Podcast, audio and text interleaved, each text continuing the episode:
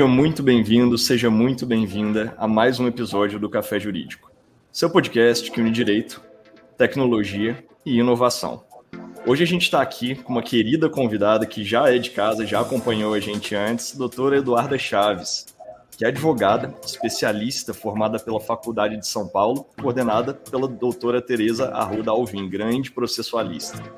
Também é palestrante e tem MBA em contratos e é especializado em direito digital e lei geral de proteção de dados pela Faculdade Getúlio Vargas. Também tem formação em empreendedorismo pela PUC de São Paulo, onde é mestranda e é especialista em novos negócios e também atua aí no ramo de investimentos e estruturação de startups. Seja muito bem-vinda, doutora Eduardo. É um grande prazer ter você aqui com a gente novamente. Muito obrigada, o prazer é todo meu, prazer imenso estar aqui discutindo um assunto tão é, novo e tão bacana com pessoas incríveis como vocês. Honra é toda nossa. Estamos aqui também com Bruno Calaza e João Doreto, nossos dois co-hosts aqui conosco. E, aí, e hoje a gente vai dar início aqui no nosso tema, um tema que tem aí repercutido bastante nos últimos tempos, inclusive por conta também de uns documentários, alguns filmes que têm saindo aí, vêm se tornando notórios, né, doutor? Então, para a gente contextualizar nesse tema golpes digitais, eu queria, antes da gente entrar nesses temas polêmicos, dar um passinho atrás e a gente contextualizar. Você pode introduzir o nosso ouvinte, mais ou menos, dando alguns exemplos de golpes comuns que a gente enfrenta no meio digital? Posso, claro. É, primeira coisa, assim, que super atual, né? A Netflix até fez aí um documentário a respeito disso, mas bem comum mesmo, porque hoje é difícil você encontrar alguém que não tenha caído num golpe da internet alguém que não tenha tido seu WhatsApp bloqueado, que não tenha visto na página da rede social de algum conhecido vendas de produtos e que descobriu depois que não era aquela própria pessoa que tinha é, disponibilizado. Então, entre os principais golpes, vamos começar com esses dois que estão bastante populares, né? Mas é, os golpes de internet, eles podem, eles podem variar, tá? Eles podem ser desde a da funcionalidade de você hackear é, o WhatsApp, clonar, buscar informações, até mesmo você induzir o consumidor, o usuário, a te trazer informações. Então, é, aquela frase, né? O golpe tá aí, cai quem quer, é bem isso. O golpe vai chegar para você de todas as formas. E é, os mais comuns hoje são esses, né? O golpe do Pix, é o golpe do, do WhatsApp, é a rede social, é, o que acontece hoje em dia, a gente está muito mais disponível na internet, então, por consequência, a gente também está muito mais vulnerável. E as pessoas têm que ter um pouco de consciência de como se proteger e a importância dos dados delas é, na hora de preencher um cadastro, de fazer alguma coisa nesse sentido. Então, a modernidade não vem só de um lado, a modernidade também vem do indivíduo que, que tem más intenções. Então, antes, é, eu acho que, até eu brinco, né? Na pandemia, o bandido ficou em casa pensando como ele ia continuar o trabalho dele. Ele também tem uma, alguém para alimentar. E aí, o que ele fez foi isso, né? Foi ficar cada vez mais moderno aí, atacar e você pode estar tá sofrendo golpes que antes a gente chamava de ladrão de galinha. Tem ladrão de galinha na internet também. Às vezes te rouba pouco, às vezes te rouba muito, mas todos esses golpes estão aí porque a, a tecnologia disponibilizou para a gente muitas ferramentas e essas ferramentas não são 100% seguras. Eu acho que a gente fala muito sobre a internet abriu portas, expandiu o mundo, fez a gente se conectar com mais pessoas. E a gente sempre olha isso pro lado bom, né? A gente sempre pensa, poxa, Há 30 anos atrás, a gente não conseguia falar com uma pessoa lá na China. Há 30 anos atrás, a gente não conseguia nem falar com uma pessoa de outra cidade, a dificuldade que era. Aí, hoje em dia, a gente tem essa conexão mais fácil.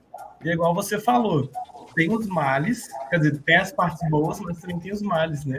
Que realmente abriu as, abriu as portas para pessoas boas entrarem, mas também aproximou a gente de pessoas de mau caráter, infelizmente. E o pior é a quantidade, né? A, a, como a, a doutora Eduarda falou, a gente realmente sempre teve esses famosos ladrões de galinha, né? É, que, que faz um pickpocket ali, né? No, no metrô, que é, rouba uma bolsa dali. Só que quando a gente vai para o mundo digital, isso vira de uma proporção inimaginável, gigantesca, porque eles têm acesso é, todo, a todo momento em qualquer pessoa que esteja ali. Hoje no mundo, se não me engano, os dados aí mostram que são mais de 2 bilhões de pessoas conectadas, né? Então, isso é, isso é o quê? Quase um terço da população mundial que está ali à disposição. E se o golpista tem um, um, computador, ele tem acesso a um Google Tradutor, ele pode fazer em qualquer língua, qualquer tipo de golpe. E a gente vê isso muito acontecendo, né? Estava vendo uma, é, uma pesquisa do Instituto de Segurança Pública aqui do Brasil, é, os golpes aumentaram, principalmente dentro da pandemia, mais de 200%. E, e além de tudo isso, é, acaba que é um pouco triste, além do golpe, como que eles operam dentro desses golpes, né? Utilizando muitas vezes o que a gente chama de engenharia social, que nada mais é que a construção de um, é, eu poderia falar de um storytelling, né? De uma historinha bonita ali, em tese bonita, para que seja aplicado aquele golpe. Mas também são utilizadas, por exemplo, tragédias ambientais que, que grande impacto já em, em diversos é, em diversas cidades, em diversos estados, é, e são utilizados esses pretextos para passar golpe. A própria pandemia foi muito utilizada para passar golpes, né?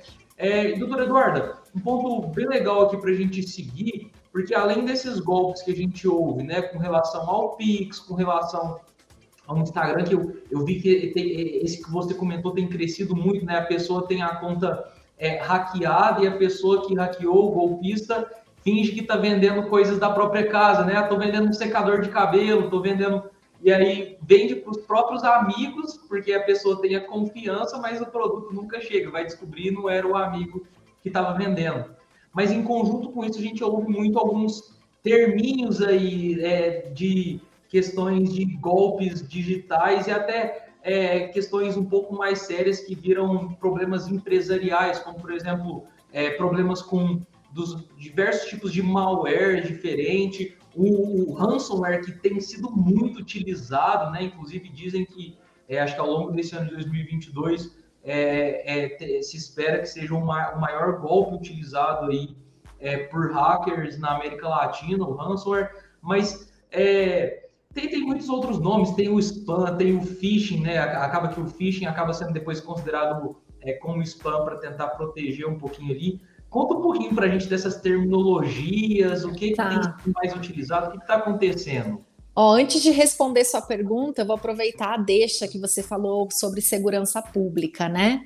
E na semana passada eu participei de uma entrevista com um doutor que estava também, era como se fosse um, uma, uma roda viva aí de discussão sobre o tema, e estava o doutor Gustavo Mesquita, que é um delegado bem conhecido e presidente da associação, e a gente estava discutindo isso, né? Que o, o, o, bandido ele se atualizou, ele está no mercado, ele está atacando pelas redes. E como é que está o policial, que além de não muito bem remunerado, ele está preparado para fazer esse tipo de investigação? E hoje não existe dentro é, do sistema é, de polícia nenhum tipo de auxílio para que ele também é, se atualize em relação à tecnologia, para que ele também torne-se mais competente ou mais inteirado do assunto, porque antes é, você brincava assim, ah, não adianta botar o policial de gol correndo atrás da Ferrari. E é mais ou menos isso que está acontecendo, né? Porque você tem um, um, cara de tecnologia, de internet, que está preso dentro de uma sala e sabe hackear, sabe fazer. Se você, na outra ponta, não tem um profissional muito qualificado para fazer é, essa investigação. E o que acontece? Acontece em casos como o, o, próprio Pix do Banco Central, que já tiveram vários vazamentos de dado. Você, você acaba sendo vítima em massa, não só vítima de pequenos pequenos golpes como esses que a gente está comentando.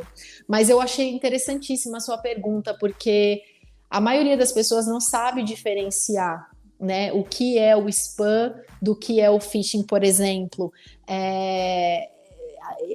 O spam foi uma tecnologia, eu acho muito bacana de reconhecimento, né, do que que você deve filtrar para entrar na sua página principal, porque você não deixa de receber, você só está fazendo um filtro Só que acontece que esse filtro ele não é 100%, assim como nada é 100%. E acaba que informações importantes, muitas vezes você fala, não recebi esse e-mail, ah, vai dar uma olhadinha no spam e realmente está lá.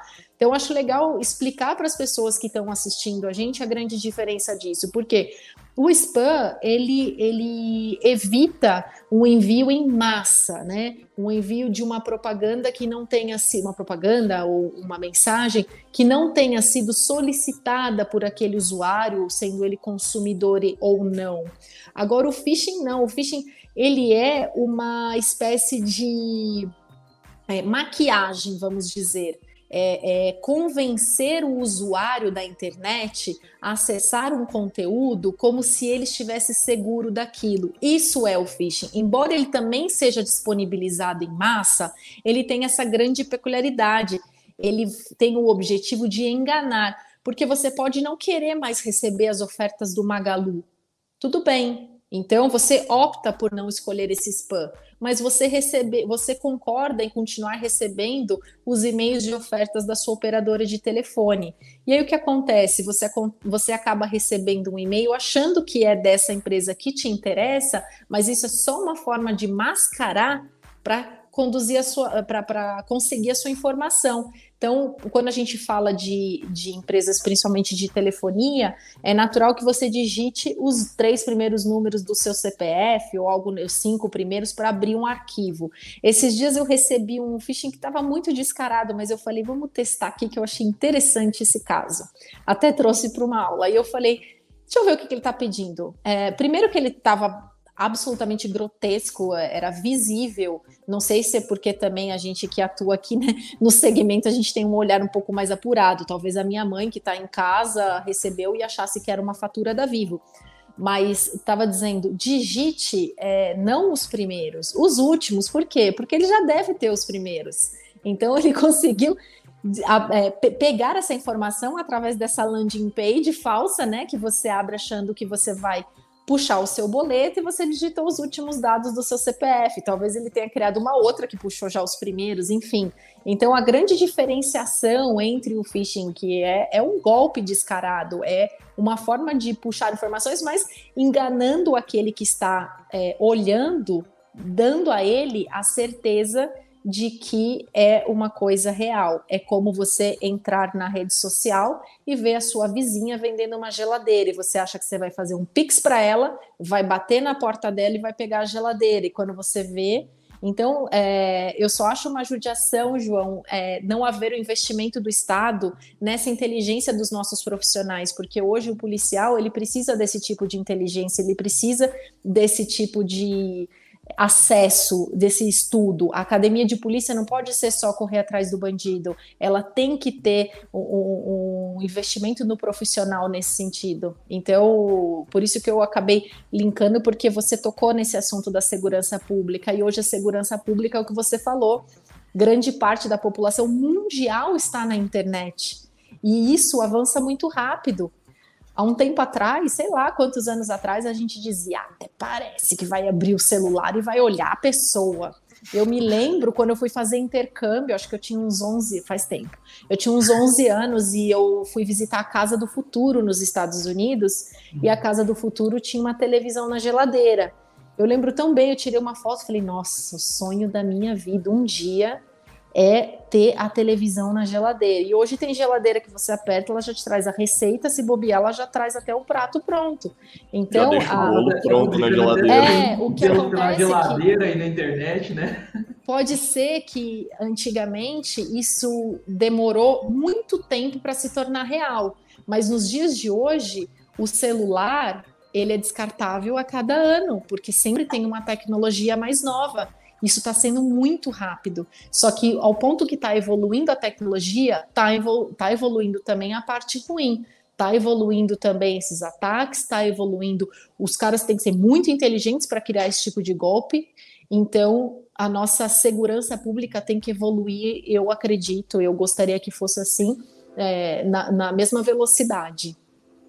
Doutora, desculpa, eu só, só antes da gente passar para o próximo tópico, tem um pontozinho que eu ainda queria explorar com você, porque eu acho que ainda puxa um pouquinho aqui para o nosso lado do, do, direito essa análise, sabe? Você falou bem, muito, muito bem sobre essa questão da responsabilidade do Estado, né, sobre a capacitação, por exemplo, dos, é, dos policiais ou também da comunicação com a população, que é muito importante, né, campanhas de conscientização. É, e a visão da empresa, a responsabilidade empresarial sobre golpes? Porque, por exemplo, a gente tem um, tem um caso de phishing que eu sempre gosto muito de, de falar quando eu estou com, com, clientes, principalmente, é, de um caso do Itaú, não é tão antigo, que criaram um site que era www.itaú.com.br, mas ao invés de colocar o I minúsculo, colocaram o L minúsculo que parece o I maiúsculo. Então, quando as pessoas jogavam o Itaú no Google, por exemplo, é, vinha essa como a primeira página que as pessoas não colocavam ali. E quando tentavam acessar a conta, colocava a agência, conta e senha, na verdade elas estavam fornecendo todas as informações, por exemplo, para um golpista que entrava na conta e simplesmente limpava. Sim. Qual, a, a, empresa teria uma responsabilidade sobre, sobre esse golpe, por exemplo? Ela deveria, o Itaú deveria ressarcir os seus correntistas, por exemplo, será? Então, é, eu fiquei muito tempo, tá? Eu adorei a sua pergunta, mas eu fiquei muito tempo em cima do muro em relação a isso, tá? Porque é, eu tenho um histórico aí de 12 anos de escritório em que a gente vem advogando grandemente para empresas. Então é óbvio que eu tenho o primeiro aspecto de defender o posicionamento da empresa e de entender, né, que, que eu tenho que arrumar argumentos para defender o meu cliente.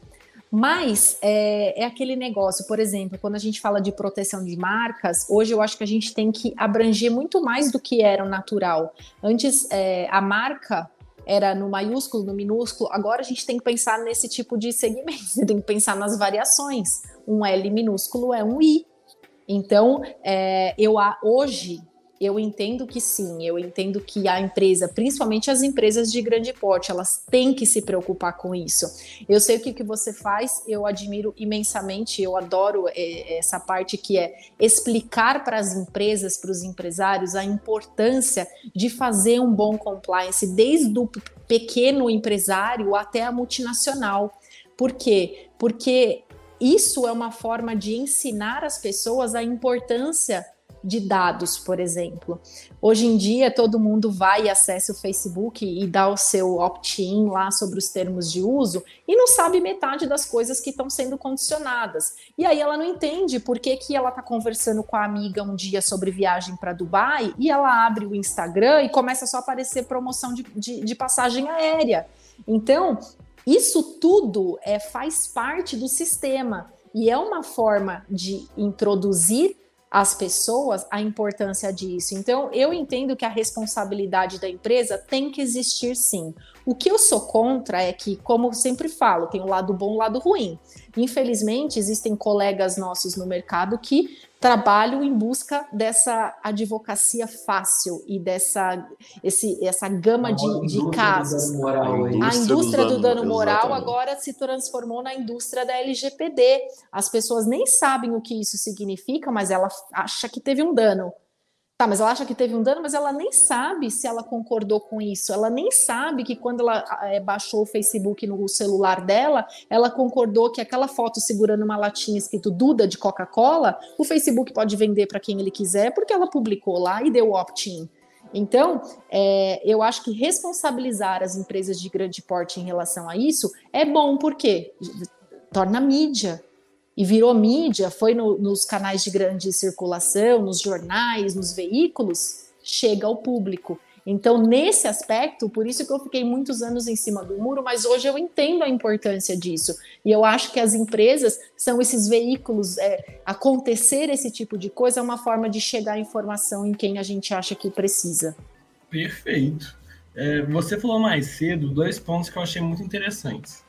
O primeiro é que hoje até nossa geladeira é inteligente. Até nossa geladeira pega dados, até nossa geladeira é digital. Então, assim, a verdade é que hoje a gente passa mais tempo no digital do que no físico. A gente hoje está tendo uma reunião, cada um sentado em uma sala diferente, e está aqui. Fora isso, tem nosso celular no nosso bolso o dia inteiro, tem a gente no computador trabalhando, escrevendo petição, fazendo contrato, no meu caso, mexendo com as redes sociais. Então, assim, é 24 horas por dia conectado. Além disso, você também falou que a segurança hoje não é tão boa. a gente não é tão educado. E realmente, eu posso falar isso porque eu sou um leigo nessa parte, então eu falo abertamente, eu nunca fui educado da forma correta como me proteger. Então, se você puder tra trazer algumas dicas para mim, para todos os ouvintes, algumas dicas assim básicas, o que que seria assim todo mundo deveria saber para se proteger? Tá. Eu tenho uma frase que eu gosto muito que é: ofereça o mínimo necessário. Isso é a sua garantia de segurança. O que, que significa isso? Então, eu vou adquirir um produto pela internet e aí vem aquele formulário de perguntas e de informações. Se qualquer pessoa, tá, Bruno, ou um leigo qualquer, então a minha mãe, uma senhora sentada lá comprando um purificador Europa, ela tá, ela tá na internet e aí, na hora de preencher lá para receber pela plataforma que ela escolheu, eles estão perguntando, por exemplo, uh, o estado civil, a religião. Ela já tem que automaticamente ligar o alerta. Por quê? Para que, que o cara que está te vendendo um purificador precisa de tanta informação sua? Então, eu acho que o principal para as pessoas que são leigas é isso, porque isso é identificável por qualquer um. A pergunta é: é, quando, quando é, se dá curso né, de, de economia, de guardar dinheiro, não vem aquela pergunta, primeiro pergunte, eu preciso para depois comprar? É a mesma coisa. Eu preciso responder isso para eu adquirir esse produto? Eu preciso responder esse tipo de informação para eu acessar este aplicativo? Eu acho que isso é o fundamento básico, porque uma, da, uma das grandes e valiosas informações que a LGPD trouxe é isso, que você tenha finalidade declarada, que seja clara e para um propósito específico. Então, se você pensar nisso quando você for preencher formulários, por exemplo, você já teve o primeiro passo de segurança. Você não vai dar o número do seu cartão de crédito para ninguém.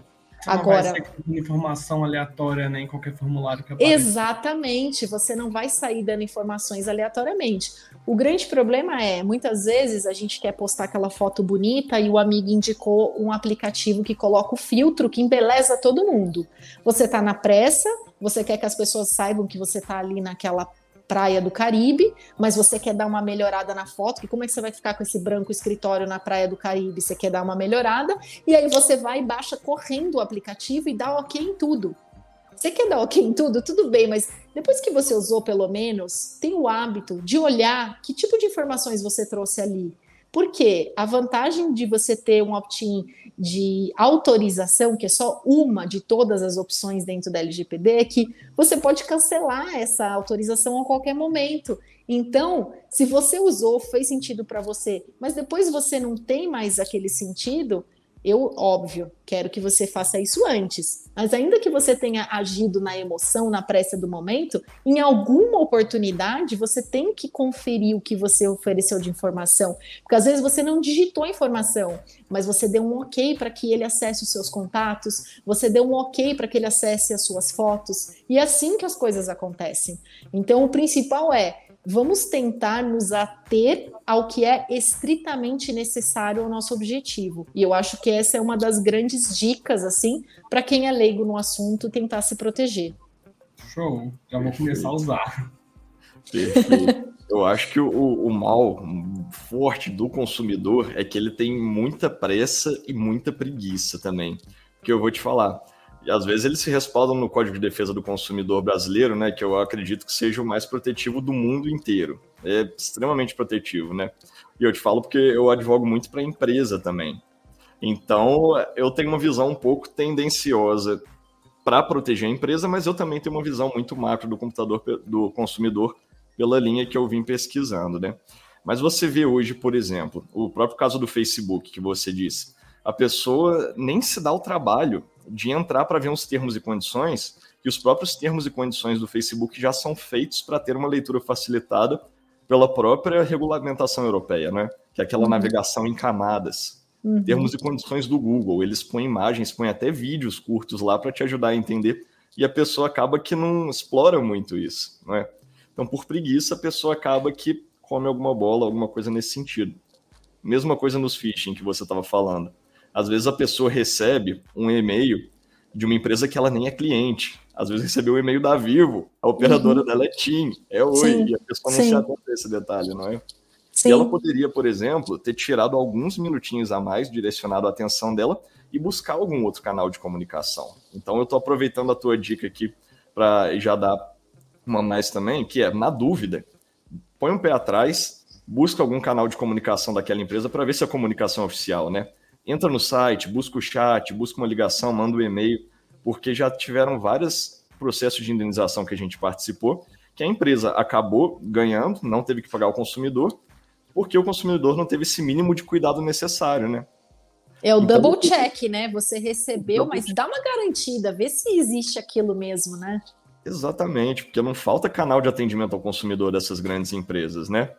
Então, você que é a grande especialista no assunto, eu quero ouvir de você, né? Até para a gente orientar o ouvinte também. Fui na pressa, não me preveni, não pesquisei, acabei que eu tive esse problema. O que, que eu posso fazer então para remediar? Tem alguma providência que eu posso tomar, tá. seja no âmbito judicial, extrajudicial? O que, que você vê? Falando em consumidor, o que eu sempre falo é como transferir essa responsabilidade. Então, por exemplo, você entrou num, você entrou numa plataforma que você não conhece, que acontece muito, né? Hoje em dia, você comprar da China, você comprar da Arábia, você comprar de qualquer lugar do mundo. É, pague com cartão. Por quê? Para que, que você paga o seguro do seu cartão? Não é para eventos como esse você, você dizer: olha, houve um desacordo comercial e eu me toquei aqui que eu caí num golpe.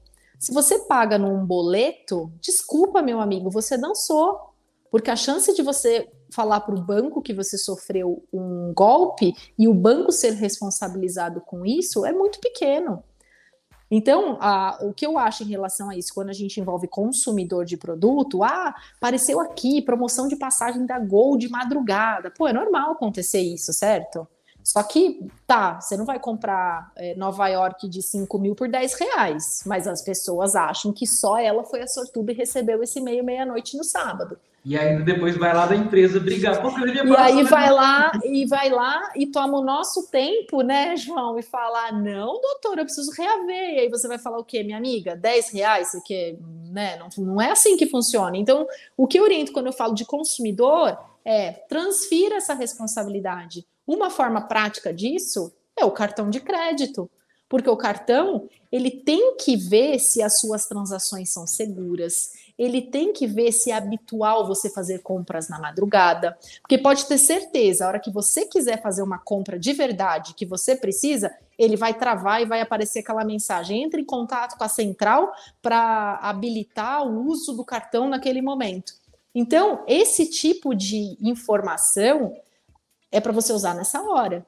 Então, tô na dúvida se o site é sério, se está correto, não faz um Pix, não faz um pagamento no boleto, faz um pagamento com cartão de crédito, porque aí a chance minimiza de você não ter o seu retorno. Até porque você tem o direito do arrependimento, você, você pode estar tá dentre N opções. Até porque a segurança de dados ela não é nova. Embora a lei seja de 2018, o, o, Código de Defesa do Consumidor traz no artigo 42 a proteção de dados desde 1990. Então, as pessoas deveriam já ter esse conhecimento, mas não tem. Então, transfira a responsabilidade. financeiras também, né? Tem regulamentações muito fortes com relação à proteção de dados segurança da informação. Exatamente. Então, você quer evitar um golpe, transfira a responsabilidade para alguém com, de quem você pode cobrar. E quem que você pode cobrar? O cartão debita lá todo mês de você um seguro. Tem que ter uma função para aquilo. Vamos começar a usar. Então, eu sou mais, mais desse entendimento aí que é, quer fazer, ok, mas vamos tentar minimizar ao máximo os riscos e sabendo que você pode estar comprando um produto que não existe, que não vai chegar. Tem uma frase que eu gosto muito, que ela fala que a ignorância sai caro. Não ignorância de você ser uma pessoa ignorante, uma pessoa, o ignorância no sentido de você não saber algumas coisas, de você se privar de ter conhecimento. Isso aqui foi um exemplo ótimo às vezes a pessoa não sabe que pode ter esse seguro no cartão de crédito. E aí, Sim. então, ela, não é nem que ela não pensou que ela poderia usar o seguro de cartão de crédito, é que ela nem sabia que existia esse seguro. Então, assim, a ignorância de você se fechar para conhecimentos, é você às vezes pensar, ah, não, não tem como relacionar uma área totalmente diferente com essa área. E aí vem esses insights, igual você acabou de falar, você trouxe uma, uma segurança, uma segurança para LGPD. Praticamente foi isso que você fez. Você mesclou finanças com direito digital. Sim, sim. E, e eu acho legal também, eu sempre falo, principalmente quando a gente está na época de Black Friday, é, todas as entrevistas falam, ah, mas quais são os cuidados? O que, que eu acho?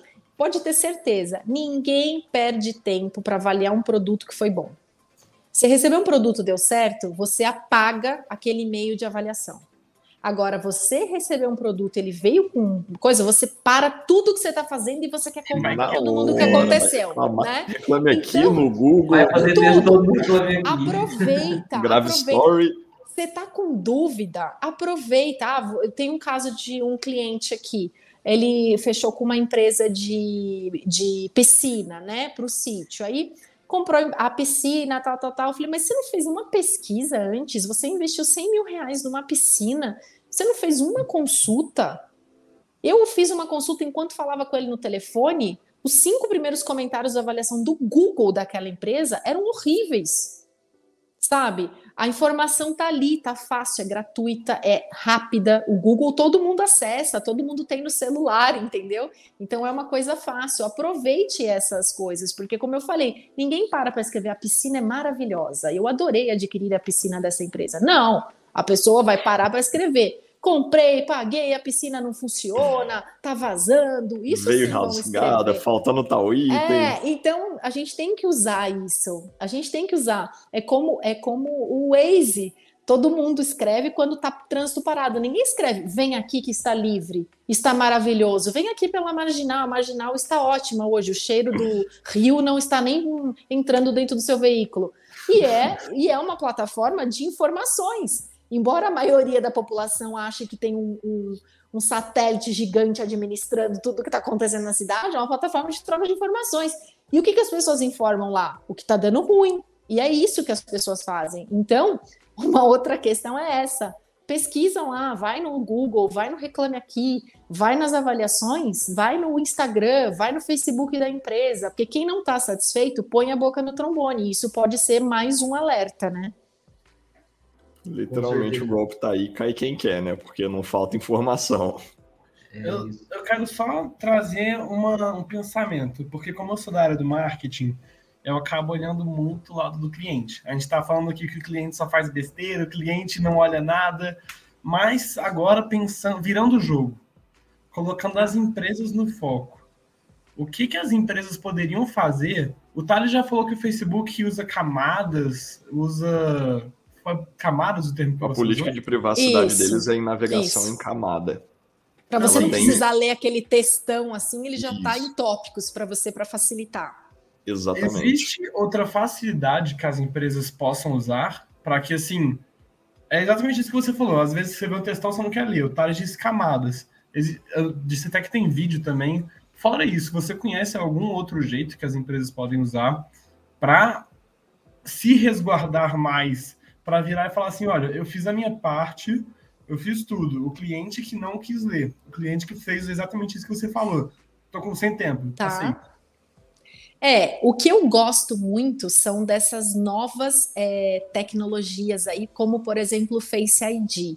Eu acho isso incrível, porque isso é uma garantia é, de ambas as partes, sabe, Bruno? Então, eu acho que essas ferramentas antifraude foram criadas para isso. Eu tenho algumas empresas para as quais eu advogo que são da criação de tecnologias antifraude.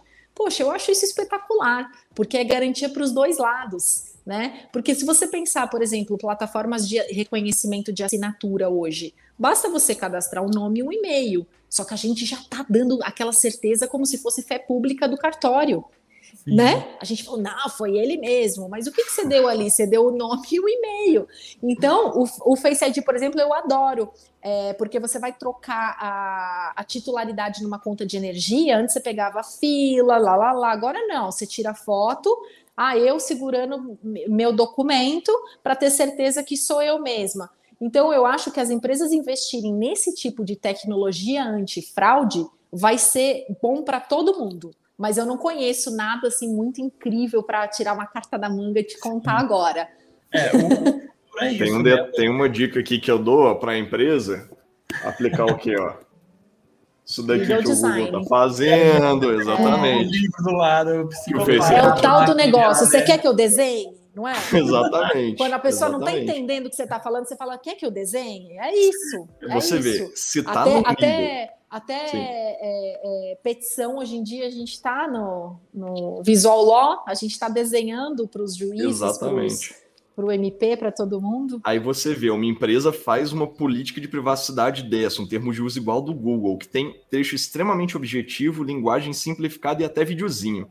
Como é que você vai dizer que foi induzido ao erro em alguma coisa dessa? A informação está é. literalmente desenhada para você. Você pode pois ler, é. Você pode assistir vídeo, você pode ver imagem, então. Tem é pois é. Eu brinco que as informações estão aí. Antes você falava, você comprava um, um suporte de televisão, aí você falava, ah, eu tenho que ligar para o cara vir instalar. Agora o que, que você faz? YouTube, como instalar o suporte da televisão? Tem tudo. As pessoas fazem vídeo de tudo. Tá Exatamente. lá, né? As informações estão lá. Então, realmente, hoje dizer que desconhece a lei ou que desconhece o procedimento é muito mais frágil, né, do que era Exatamente. antigamente. Perfeito. Com certeza. É, acho que são, são pontos muito legais. Eu, eu gostei desses pontos que você, você trouxe, né? Dessas tecnologias é, antifraude. Eu, ao utilizar uma plataforma de assinatura, eu fiz um, uma confirmação de identidade de um jeito que eu nunca tinha feito antes, pelo Pix. Achei muito legal. Você... Nunca vi, tá vendo? É, como, é que, como, é que, como é que você faz uma confirmação via Pix? Você cadastrou ali a pessoa, né? É, você clica lá para assinar. A hora que você clica para te assinar, ele gera um QR Code do Pix de um centavo. Aí você vai e paga esse, esse, esse valor de um centavo. De uma é um conta valor... que você seja titular. Muito legal. É, e aí, porque o, o, Pix, o Pix não tem como você fraudar, fingir ser o Pix de outra pessoa. Né? Você acessa pela sua conta bancária ou o Face ID. Agora, eu, eu ainda gostei mais dessa questão do Pix, porque, claro, é, puxando da sardinha para o meu dia a dia de proteção de dados, né? Eu me, me preocupa muito empresas que utilizam tecnologias e utilizam dados sensíveis, como por exemplo é o reconhecimento facial, sem ter um processo adequado para esse tratamento de dados. E principalmente numa realidade que a gente vem acompanhando uma avalanche de vazamentos, né, um atrás do outro. Essa semana mesmo, o próprio Mercado Livre se pronunciou sobre um mega vazamento que eles tiveram. Gente, Acho que é impossível. Eu não conheço ninguém que nunca fez pelo menos um acesso ao Mercado Livre. É, uhum. É, e você não precisa ter conta no Mercado Livre para ele ter seus dados. Você acessou o, você acessou o site, tem os cookies ali, está coletando informação sobre você, sobre a, a, sua navegação na internet, sobre o computador que você está utilizando, sobre o celular que você está utilizando. Então isso é muito doido e a gente é, vem acompanhando, né? O Brasil acho que está passando por uma fase de maturação ainda muito grande com relação à proteção de dados. É, tem se discutido muito, e aí o Thales, eu tenho certeza, inclusive eu e o Thales temos um artigo recente é, discutindo sobre responsabilidade dentro da LGPD. Vai ser realmente uma responsabilidade. É, é, Ixi, me fugiu aqui o nome agora, mas vai ser uma responsabilidade objetiva é, não, eu vou ter que demonstrar a culpa. É, então, a jurisprudência ainda está se formando sobre isso, né? Tudo muito, muito novo. É, mas eu acho que antes da gente partir para o próximo assunto, eu ainda queria só fazer uma perguntinha que ficou ali atrás, com aquela, com aquela questão que o, que o Bruno estava falando sobre ah, o que, que eu posso fazer? Cair no golpe. E a gente falou sobre aquela deficiência do, da segurança pública aqui no Brasil. Bom, cair no golpe, paguei o boleto ou hackearam a minha conta. Faz sentido, mesmo eu sabendo que tem uma deficiência muito grande, eu procurar a autoridade policial, eu registrar um boletim de ocorrência, vai fazer algum diferencial para mim ou não? Tá, vamos lá. Você quer que eu seja honesta? É, aqui é assim. Resolver o seu mesa. problema, desculpa, dependendo do golpe que você caiu, não vai resolver mas eu acho importante você registrar, porque talvez é isso que a gente busca com os profissionais da segurança pública só haja investimento nisso quando as pessoas começarem a registrar. E aí o governo vai entender que tem muitos casos. E para isso você não precisa mais ir na delegacia, você vai acessar o boletim online, você vai fazer do seu celular. Então, é, buscando a solução para Quase o seu problema. é, so, buscando a solução do seu problema, me desculpe, acho bem difícil você encontrar, até porque você pode ter caído num golpe de alguém que não está nem aqui no mesmo país né? Então, as fronteiras acaba virando um processo muito caro para recuperação de muito pouco, mas buscando que o governo enxergue a necessidade de melhoria de incentivo nesse aspecto para os profissionais, aí eu super concordo e também não vai gastar muito do seu tempo. Você vai entrar na internet e vai relatar o que aconteceu. E aí, falando sobre LGPD, João, é, é engraçado, né? Porque eu, o que, que eu entendo da LGPD? Por que, que ela surgiu assim? Porque você vê a GDPR é uma norma tão complexa, ela tem, sei lá, duzentos e poucos considerandos até entrar no, nas suas cláusulas, né? E a, e a LGPD veio e falou: olha, porque a, a GDPR tem uma cláusula dizendo que o país que não estiver certificado não vai é, transacionar dados, o Brasil saiu correndo e cuspiu a LGPD com poucos artigos. Então, ela ainda é muito primária, ela é muito frágil. Eu acho que ela tem que ser muito melhor desenvolvida. Então, a gente também não traz segurança nem com essa nossa norma primária, né? Então, eu acho que tudo isso tem que ser levado em conta. Hoje a gente quase não tem jurisprudência a respeito. Eu tenho algumas empresas que estão é, sendo investigadas pela NPD e a cada é, despacho da NPD é uma novidade que a gente não sabe onde vai chegar. Porque apesar da gente não ter é, nada passado histórico, a gente também não sabe porque a lei ela é muito ampla. Então ela não, ela não traz uma direção para nós. E por isso que o brasileiro está todo perdido assim, não sabe se a aplicação vai ser boa, se a pena vai ser pesada, se vai ser branda, e a gente fica com esse monte de interrogação.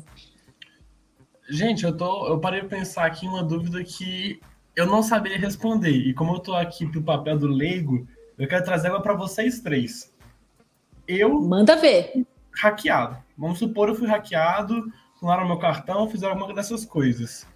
Hoje eu vejo que para vocês deve ser muito clara a diferença de um advogado que mexe com LGPD e um que mexe com direito digital.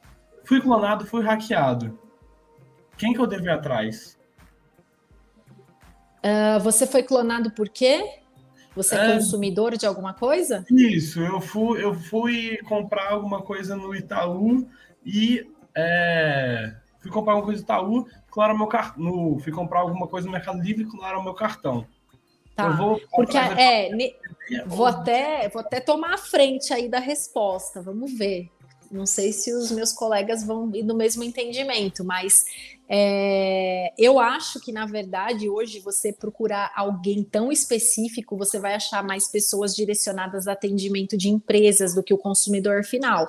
Então, como é uma relação de consumo, eu buscaria um advogado consumerista. Eu acho que ele daria essa primeira leitura para dizer para você: olha, aqui houve uma responsabilidade e a gente pode incluir também alguém que fale disso ou, ou de outra coisa. Mas, a princípio, é, eu acho que hoje procurar um, um especialista em, em, LGPD, em dados, em, em cyberataques, são pessoas que fazem um estudo mais direcionado para empresas do que especificamente para o consumidor. Eu acho que ainda não é um serviço tão disponível, por isso eu procuraria um advogado consumerista. Vamos lá, João, tô certa ou tô errado? Ou você não concorda? Tem, não, eu assino embaixo, eu acho que é isso, acho que a gente tem que é, quando a gente fala de direito digital, parece uma coisa muito bonita, né? Nossa, direito digital mas a gente sabe que é, a vida está no digital. Então, o direito do consumidor está no digital, o direito penal está no digital, o direito tributário está no digital, estamos todos no digital. Então, a gente realmente acho que tem que entender o, qual que é, é o problema, igual, por exemplo, ah, é, é, o que você, o que, que a doutora Eduarda acabou de reforçar, é o que você mesmo falou, Bruno. Ah, fui hackeado aqui. Ah, mas ok, fui hackeado, mas o quê? Só perdi minha senha ou fui hackeado e alguém está utilizando meu perfil para vender é, é, produtos. golpes, né? Vender produtos falsos. Ah, então é isso. Pô, já pode ter uma responsabilidade penal para cima de mim, porque tem alguém se passando por mim. Então eu vou ali atrás dessa especialidade. Ou é, hacke, hackearam o meu perfil e estão utilizando meu perfil para difamar a minha própria imagem. Você está sendo ali atacado. Vou procurar o especialista responsável é para mexer com a difamação, né? E aí, assim, claro que tem algumas possibilidades de a gente tentar descobrir, por exemplo, ah, de onde que veio esse ataque. Mas também a gente sabe que é muito fácil utilizar um VPN, você está é, em Uberlândia, São Paulo, e sua máquina dizer que você está falando do Japão. Então, é tudo, é, é tudo muito relativo. Eu acho cada caso é um caso que a gente vai ter que analisar separado e, e como a doutora Eduarda falou, buscar a especialidade que é, vai melhor te atender. E até puxando eu falei da VPN, que você pode estar num lugar fingindo que está em outro, é, e a gente no iníciozinho né, falou um pouquinho sobre, por exemplo, um filme que está fazendo muito sucesso, que fala sobre golpes utilizando uma plataforma digital, que é o famoso aí, golpista do Tinder, né?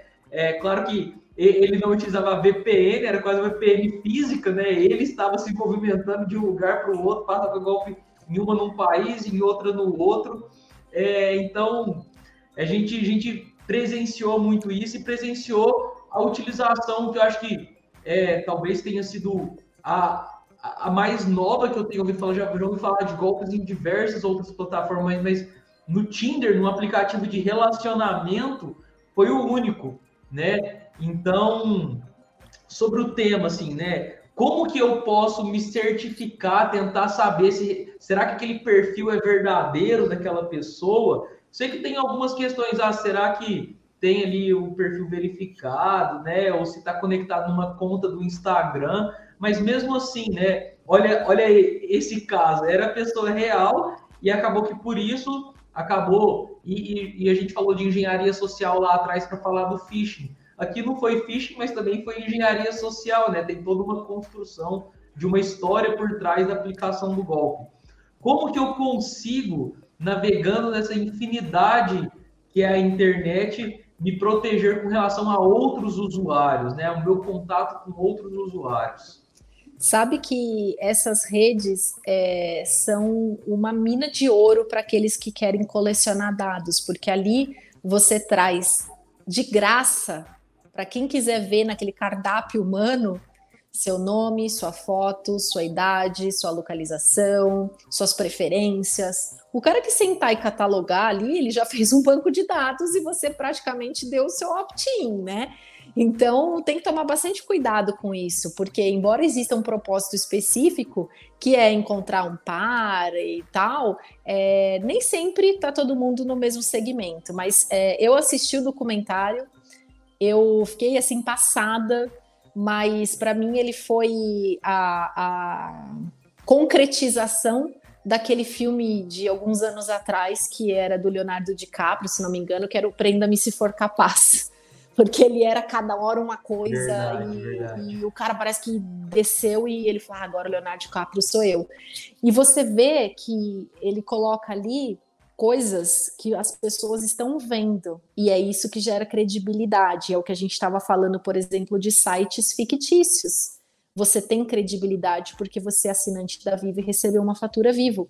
E é isso que ele fez. O que, que ele fez? Ele levou a mulher no primeiro dia para dar um passeio num jato particular. Ele levou de verdade, ele não enganou. E, qual, e outra, a, a, o que acontece no filme é que. Por que, que ele sai. Ó, dando spoiler. Por que, que ele sai ileso? Porque ele não roubou de ninguém, ele pediu emprestado e não pagou. Né? Então ele é um estelionatário. Ele tinha a intenção óbvia de, de aplicar este golpe, mas ele não roubou, não furtou. Ele deu um golpe do estelionato ela emprestou porque ela quis, né? E aí, como você faz isso? É difícil, viu? Eu tenho uma cliente que é CEO de uma multinacional, uma senhora, que foi enganada achando que ia casar com Johnny Depp. E ela jurava que ia casar com ele, ela vendeu uma casa, 250 mil reais de uma casa, ela simplesmente depositou Por quê? Porque se você olhar os jornais, ela é fã, e se você olhasse os jornais dos Estados Unidos, você via que ele estava passando por uma crise financeira. Aí o cara tem um chip dos Estados Unidos e diz que é Johnny Depp, e enganou uma mulher muito bem instruída. Então hoje a, a, a sociedade, a, o que a pessoa vive engana. Não é mais aquela senhorinha que foi enganada com o bilhete premiado. Hoje em dia vence muito mais isso, né? O cara do o golpista do Tinder, ele fez a foto e colocou a foto dele. Se você lembrar um tempo atrás, no programa da Mauri Júnior, aparecia um cidadão dizendo que era filho do dono da Gol. E quantas pessoas caíram? Inclusive a Mauri Júnior caiu nesse golpe.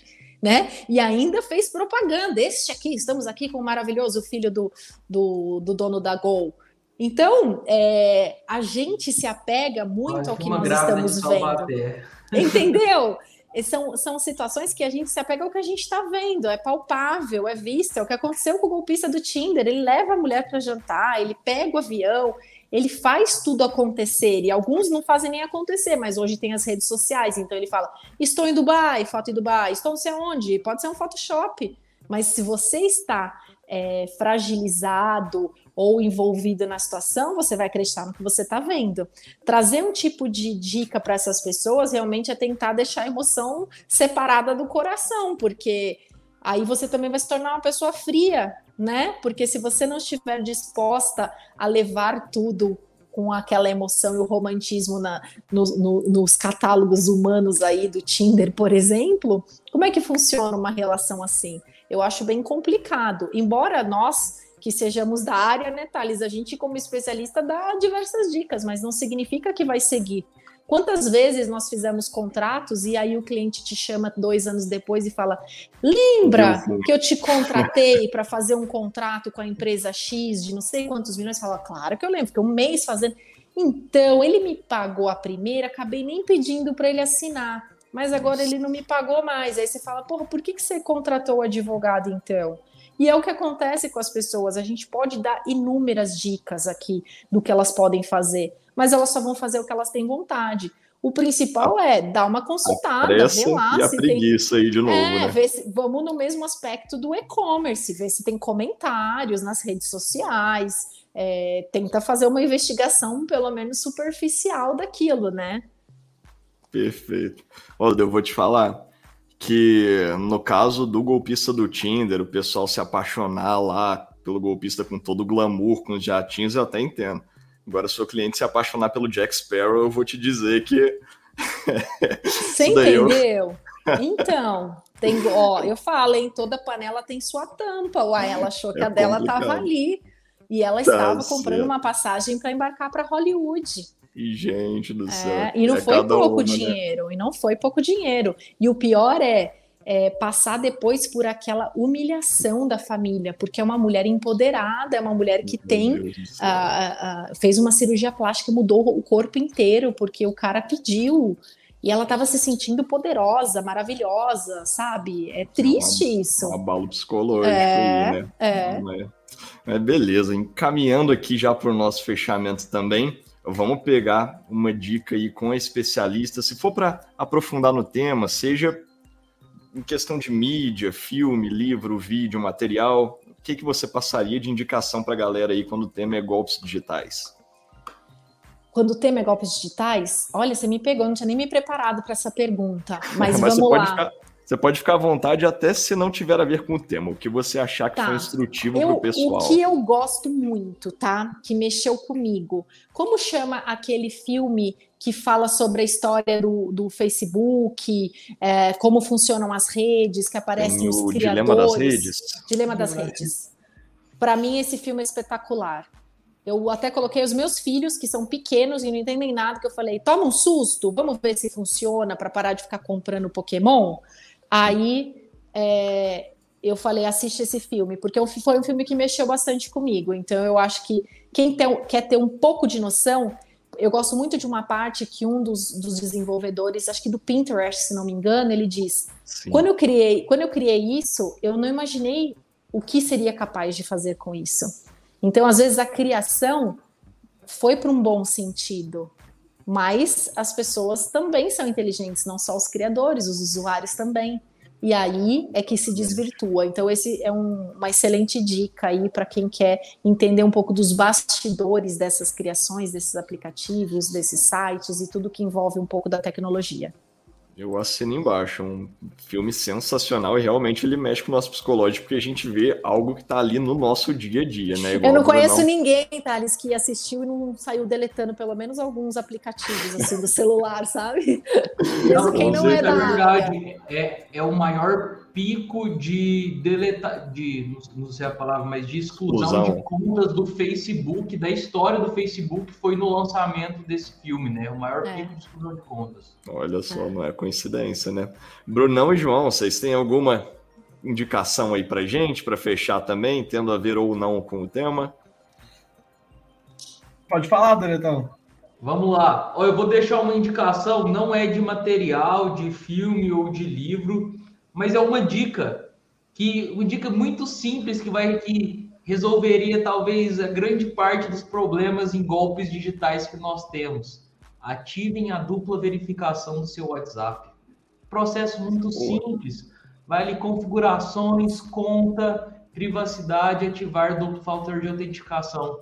A gente resolveria, acho que 90% quase dos golpes online, se o pessoal tivesse a consciência de fazer isso. Eu nem sei porque, para mim, na verdade, isso deveria ser configuração padrão de fábrica do, do, do aplicativo. Eu acho que quando você fosse entrar na, na, conta, você obrigatoriamente teria que colocar ali o duplo fator de autentificação. Se existe, né? Se existe, já tinha é. o preparado. também, né? Você pensar na privacidade, na proteção de dados desde a concepção, estar ali ligado, não que a pessoa vai ligar, né? Se ela quiser, ela desativa, mas Sim. ativar de padrão já isso, né? Show. Muito boa. A minha dica, já que a gente está falando de trapaça e do Johnny Depp, eu vou falar aqui o filme Mordecai, a arte da trapaça. Não tem nada a ver com o tema, gente, mas é muito bom. Fica a dica pro fim de semana é um, aí. Um ótimo filme, a direção do filme é excelente, inclusive. Ah, esse eu não assisti, esse eu vou assistir. Vale a pena. Já, já e da minha dica, pessoal? Vou. Todas as dicas aqui vão estar tá na descrição hein, também, viu, pessoal? Opa, todas as dicas vão estar tá aqui na descrição. E a minha indicação vai ser algo que ninguém vai querer acessar, que ninguém vai querer ler, que é justamente os termos de uso do Google. Vou deixar aqui o link para você acessar os termos de uso do Google e você vai ler, sim, pelo menos a primeira página, que você vai ver que não é nada maçante, não tem nenhum problema e vai que você tira um insight para aplicar para algum cliente, para algum projeto de adequação, pode ser uma solução muito interessante. Então, doutor Eduardo, te agradeço muito a presença, é sempre um prazer te receber aqui e a porta está aberta para outras vezes, sempre uma conversa muito boa e te agradeço aí todo o conhecimento que foi compartilhado com os nossos ouvintes. Foi um prazer. Imagina, eu, eu agradeço, é, adoro bater papo com vocês aqui, me sinto muito em casa, muito à vontade, desculpem as brincadeiras aí, e, mas eu acho que esse é um jeito gostoso de transmitir informação, e informação é isso, né? Não adianta a gente estudar e guardar só para a gente, a gente está aí para disseminar. Então, muito obrigada mesmo. Adorei participar e sempre que precisar, contem comigo. Foi um prazer. Prazer é todo nosso. Um grande abraço, um grande abraço, pessoal. Até mais, até a próxima. Tchau, tchau. Até a próxima. Um beijo.